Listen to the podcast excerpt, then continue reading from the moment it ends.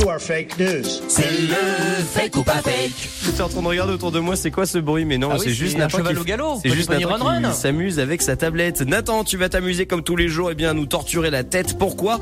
Eh bien parce que il y a le fake ou pas fake. Il y a Ah ouais. trois news et comme d'habitude, seul toi a le secret évidemment d'inventer ce genre de news. Tu nous refais les propositions pour ceux qui viennent de nous retrouver et de nous rejoindre. Bien sûr, il n'y en a qu'une qui est vraie. À nous de la retrouver. Parmi les trois que je vais vous dévoiler, du coup, la première info, en Asie du Sud, va bientôt sortir une application mobile qui permettra aux gens de dénoncer si quelqu'un a le Covid en contrepartie d'une somme d'argent.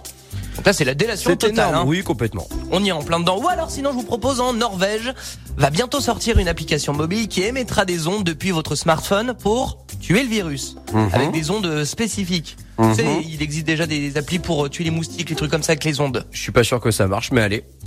Ou alors aux États-Unis, va bientôt sortir une application mobile pour savoir si on a le Covid juste en toussant sur son smartphone.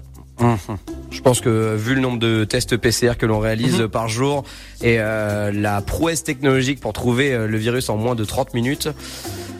Ah, moi j'ai la 1, moi. Ouais, moi aussi. La une, donc la délation euh, en Asie du Sud. En ça? Asie du Sud, mais c'est quel pays d'Asie du Sud qui peut engendrer ça va être une, une sorte de dictature, genre le Myanmar non. ou euh, une sorte comme ça? Vas-y.